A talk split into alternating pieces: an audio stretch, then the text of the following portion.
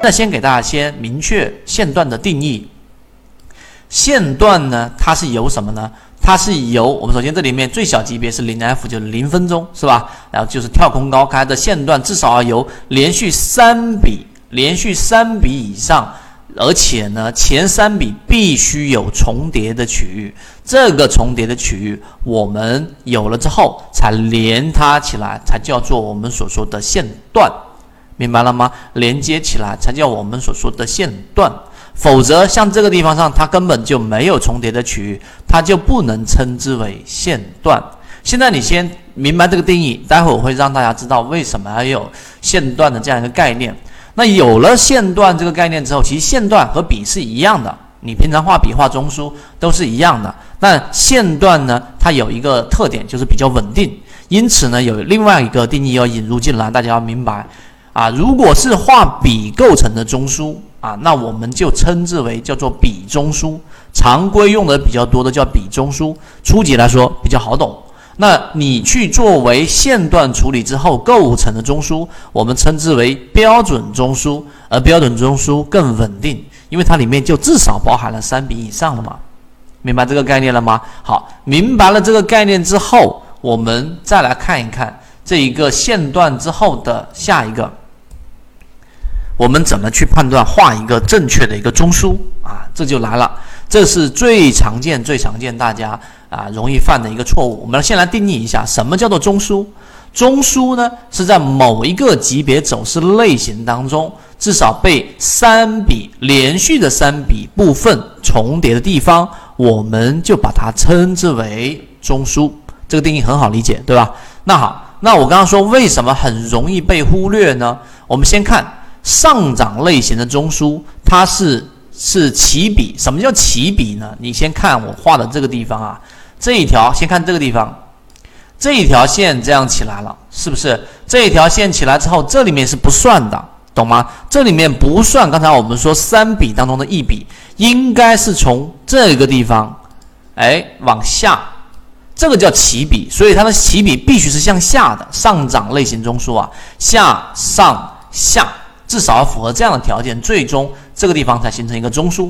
同样的道理啊，我们说下跌中枢呢，它的起笔是一定是向上的，就是这个是下跌的，然后向上、向下、向上三笔进行重叠，蓝色这个区域我们就把它称为下跌过程当中的中枢啊，很好理解，对吧？那这个中枢连续三笔重叠的部分啊，其实就是我们所说的缠绕的里面的丝纹。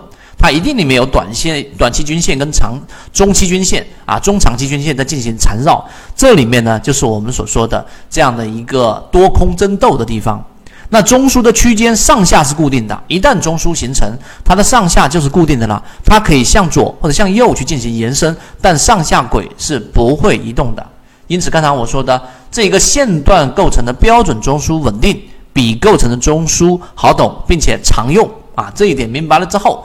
第四个我们要过的概念，你要明白，就是我们所说的这样的一个中枢的画法。好，四步你全部都理解了之后，最重要的就来了，就怎么去判断。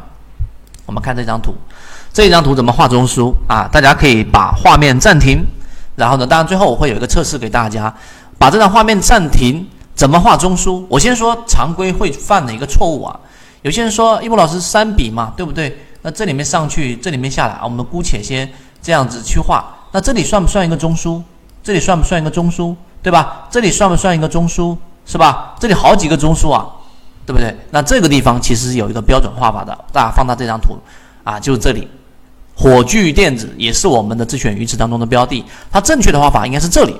哎，为什么？我来给大家去说一说为什么是这里。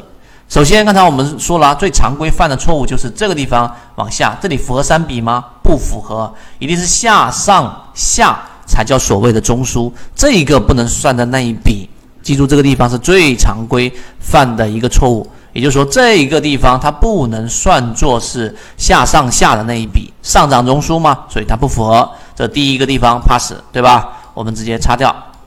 那好，在这个地方上形不形成一个中枢呢？我们看你肉眼去看一看。我们假设在这个地方符不符合我们所说的底分型？不符合嘛，对不对？低点它高点当中不是最低点吗？所以在这个地方进行处理之后，这里一个地方不符合五根 K 线，不符合五根 K 线，看到了没有？这是一个顶分型吗？是不是？那么同样呢，这里也不符合所谓的五根 K 线，这些都是可以肉眼一扫就不符合的。因此呢，这一笔应该是从这个顶分型腾挪到这个地方一个底分型，这里是肯定符合，处理过之后一定是符合五根 K 线的，这是一个底分型吗？对不对？处理之后这里会出现一个底分型吗？那么这是一笔，这一笔上来之后再上来这个地方啊，我用画直线更直一点，然后从这个地方上处理之后上来，这里是一笔，然后再往下这一个地方是不是符合的啊？我们先看啊，我先先把这一笔先不画，这个地方是一个我们所说的底分型，注意看。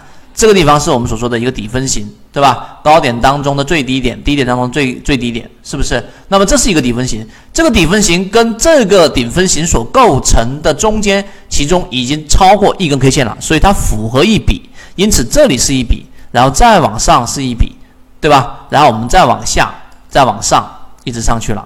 那所以在这个地方上，我们把这个图全部的画的全部取消掉，这个地方才是这一张图里面的一个中枢。明白了吗？中枢就是高点当中的最低点和低点当中的最高点。大家说这个地方不是一个？为什么上轨不是这里？很明显啦，因为这个地方上它并不构成我们所说的这一个顶分型的一笔当中的高点的顶分型啊。因为这一笔是从这里画到这里的，明白我的意思吗？这里面不符合啊，所以这个才是它的一个中枢。我们把这种中枢称之为什么呢？大家也顺便给大家多增加一个知识点。这种类型的中枢叫做奔走啊，或者是力度最大的奔走啊中枢，你可以这样起个名字——奔走中枢。因为这样的中枢力度往往是最强的。因为你想啊，它在这个地方上的中枢是这么窄的一个区域，并且是回踩前面那个地方，虽然说已经跌破了，但是它快速的修复，这种中枢中枢就是强力度的中中枢了。